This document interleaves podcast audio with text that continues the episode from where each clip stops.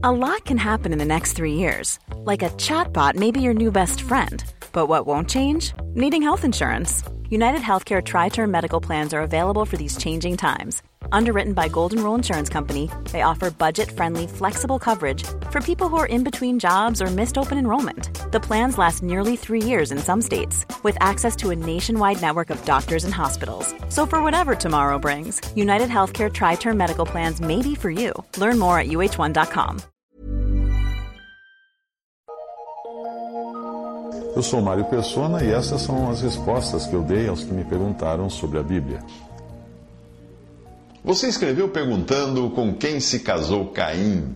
E essa é uma dúvida sincera até de muitos que começam a ler a Bíblia e não entendem que na Bíblia são mencionadas apenas as pessoas que têm alguma coisa a ver com Cristo.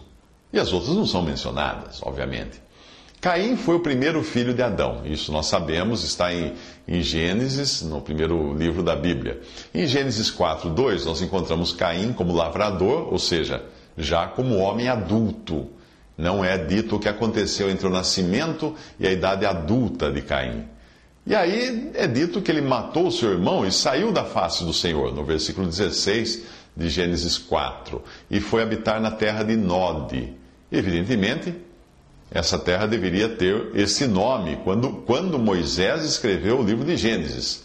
E esse nome significa nômade ou errante. Mas não nos é dito quanto tempo se passou do versículo 16 de Gênesis 4 até o versículo 17, quando Caim encontra uma esposa. A Bíblia não nos diz e nós só podemos nos basear em conjecturas. Mas são conjecturas perfeitamente, perfeitamente plausíveis, possíveis e nada tem de estranho. Alguns que não creem na Bíblia procuram usar desta passagem para desacreditar o escrito de Deus, o texto divino.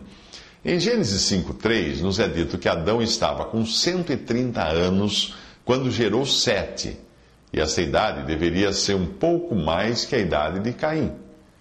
Lembre-se de que Adão foi criado adulto e deve ter caído em pecado logo após a criação de Eva Pois, embora Deus já tivesse ordenado que eles se multiplicassem, lá em Gênesis 1, 28, Adão só conheceu a sua mulher após ter sido expulso do Éden, em Gênesis 4, 1.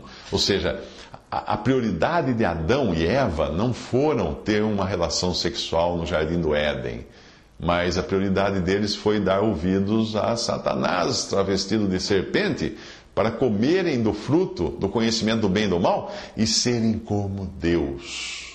Era, esse, era essa a tentação de Satanás. Não tinha nada a ver com sexo, hein?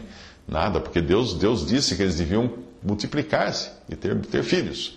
Então eles vão se conhecer fora já do jardim do Éden, já depois da queda, e vão ter o seu primeiro filho fora, nascido fora do Éden. Embora a primeira impressão que se tem é de que Sete tenha sido o terceiro filho de Adão e de Eva, nós não podemos afirmar isso com certeza, porque a palavra de Deus geralmente assinala apenas o nome das pessoas que tenham alguma importância no contexto, ou que fariam parte de uma genealogia que depois seria importante no relato. É comum também se omitir o nome das filhas. Uh, o fato de, por exemplo, nós não encontrarmos os nomes dos descendentes, dos bisnetos de Caim, não significa que não tenha existido descendentes dos bisnetos de Caim. Simplesmente não são citados, porque nada tem a ver com o relato divino.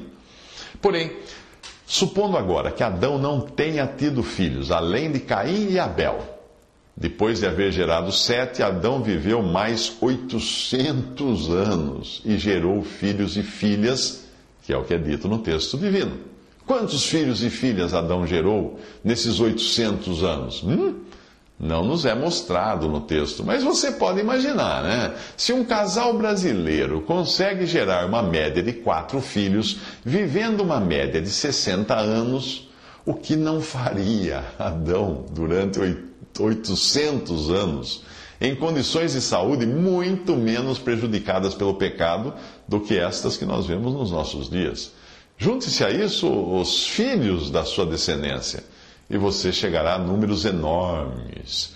Eu creio que se Caim viveu uns 800 anos, que era a média da época de Caim, Quando ele estava com uns 300, vamos dizer, uns 300 anos aí, ele já podia escolher entre um bom número de irmãs, Adão e Eva tiveram filhos e filhas, e milhares de sobrinhas e parentes distantes, e primas e etc. Ele podia ter escolhido uma esposa para si, não podia? Certamente Caim poderia sim. E não somente isso, como também ele já podia estar construindo uma cidade para abrigar tanta gente, como ele realmente faz no, no capítulo 4, versículo 17. Não faria sentido né, construir uma cidade se não existisse já uma população para morar na cidade. Então, por isso que você tem que entender que entre um versículo e outro podem se passar séculos e nascer um bocado de gente. Eu já li um cálculo que foi feito da população da Terra na época do dilúvio, que aconteceu cerca de 1.700 anos após a criação, e o número é exorbitante o número de pessoas que poderiam estar habitando na Terra na época do dilúvio.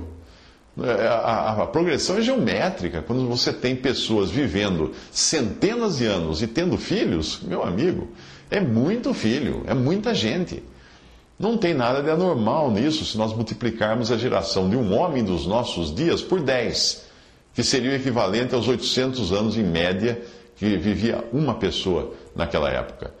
Pela extensão dos anos, dos anos de vida do homem naquela época, é possível que netos de Caim, ou até mesmo filhos da sua velhice, tenham perecido no dilúvio. E por isso, naquela época, nem precisavam, nem precisavam de textos para passar o conhecimento, porque uma pessoa escutava da outra. O sujeito sentava com, com Adão, e Adão contava para a pessoa o que aconteceu no Éden, e Adão já velhinho contando para a pessoa o que aconteceu no Éden, séculos depois de ter saído do Jardim do Éden. O problema maior para nós entendermos isso está no fato de nós nos esquecermos que o tempo de vida de um homem antes do dilúvio era muito maior do que hoje. Mas uma coisa a gente pode ficar cegado: Caim teve tempo suficiente para ter várias opções de escolha até tomar uma esposa para si. E ao contrário do que você pensou, eu não disse que Caim tenha tido filhos com várias mulheres, porque a poligamia só surgiu depois, mais tarde. Nós vemos ela acontecer com o neto de Caim, que era bisneto de Adão.